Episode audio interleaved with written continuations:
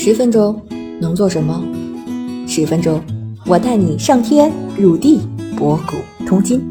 这里是校友录，我是主播三十七度的坚果奶酪，欢迎你和我一起校游人生。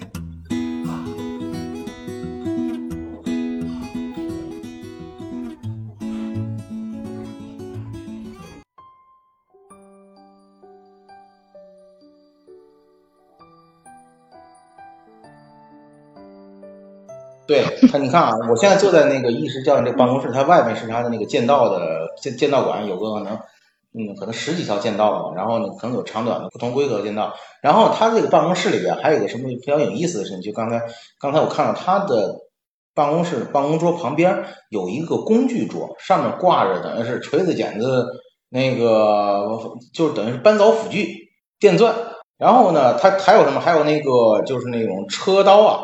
都有，然后他干什么呢？他是就是每个人，刚才我们为什么在聊那个那个剑杆儿？就说每个人配的剑杆儿长度，然后刚才我们刚才说那个挠度都是不一样的啊。他这个每个人的剑杆都是自己要车出来的。比如说奶酪你，你的剑杆就是等等你稍微打的入门一点的话，可能稍微有一点成绩的话，他就是你自己除了你可能有自己适应的，比如说磅数啊。不同磅数大小的一些个公里外，你自己长度的、挠度的这些箭杆儿都是你专有的、专配的，不是说我一开始理解就是说，比如说那个正正常的那个呃，就是奥运会的项目，他来做那个，比如打比赛的时候，他可能弓是自己带的，箭我以为是可能组委会发的，大伙都一样吗？你因为不可能自己背着弓、自己背着箭、自己背着那个把那个靶心来那个来比赛吧？那个医师教练跟我说，不是，这个箭杆儿也是每个人。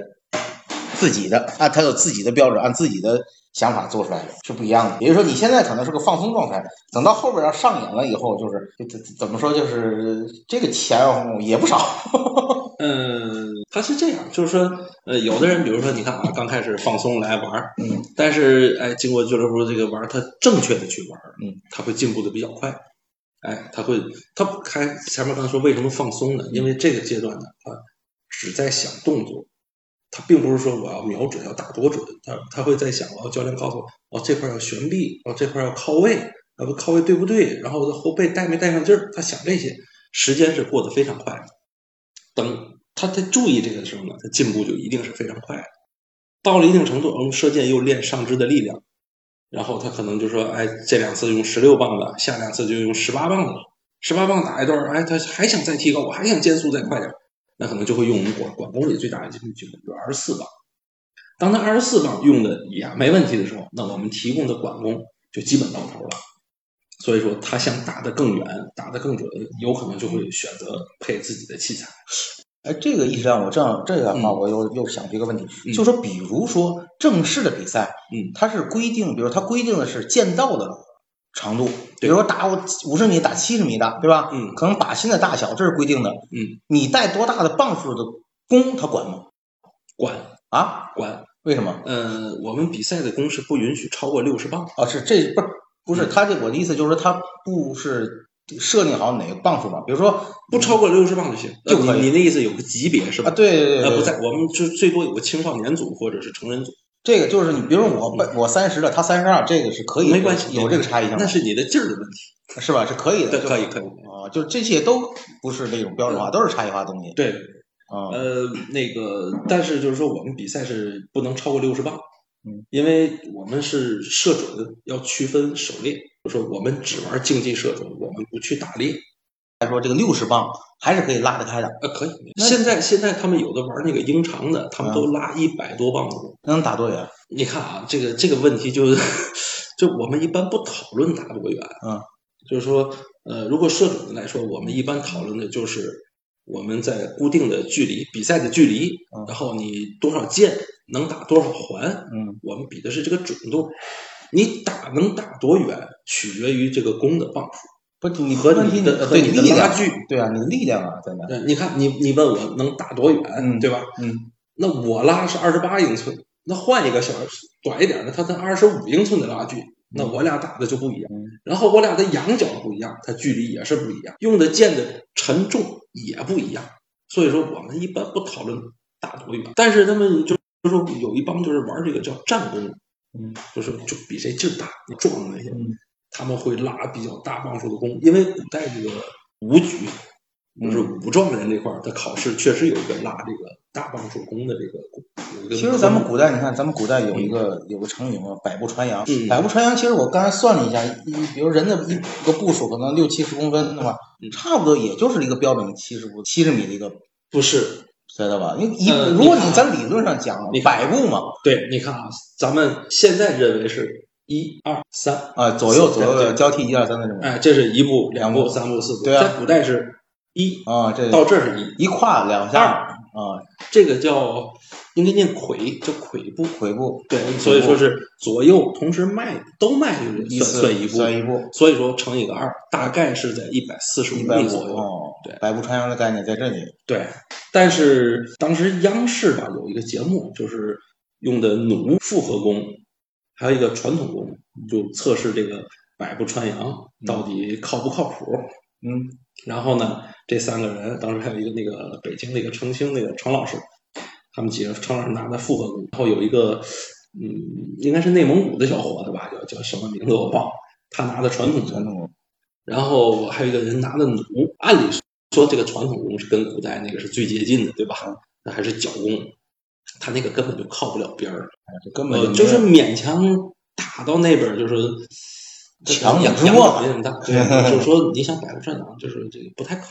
现在就是韩国和印尼那边，他还保留个比赛是一百四十五米，然后呢，应该就是受咱这个古代这个百步穿杨的这个故事，哎，他有可能是被 被中国这个我们百步穿杨就能打这个怎么怎么着，然后他们可能就保持这个传统，因为当时可能也都是附属国呀什么的这些，啊，就是他们还有这个传统。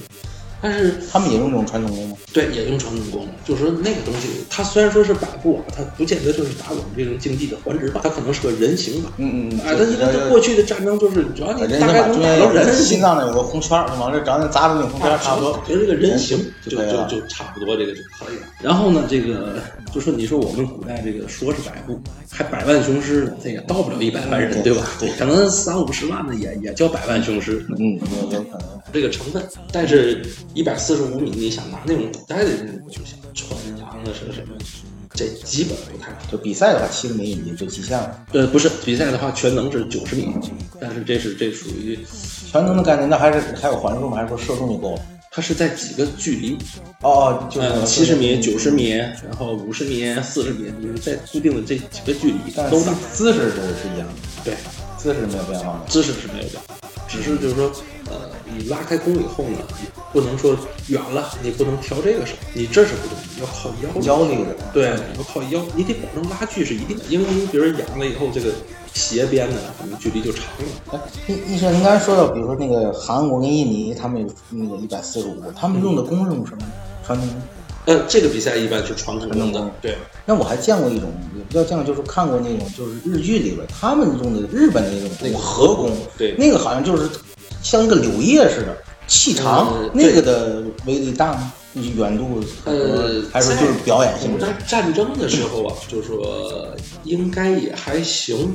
嗯，然后呢，他会在弓前面，在就是比如近战的时候，他在会在上面再加一个就是锋利的这个刀也好，刀刃也好什么的，然后进他还能拿它去当这个枪去使。啊，因为我看，因为看从从那个从外观上看，感觉那个弓啊细长，特别对。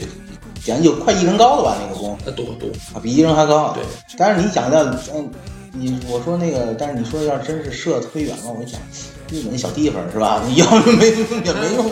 它之所以弄得那么长，一个是日本的河弓，再有一个一个英格兰的长弓，就那个就那个什么罗宾逊那种啊，对对对，它就是一根大长木头棍子啊。为什么这两个地方就是说它弄的弓这个比较长呢？它是受它这个岛国的限制，是它它岛国上面那个材料就不允许它弄弓，就是你看咱们可以弄成弯的呀，或者各种形状的，它还能保持弓的效果。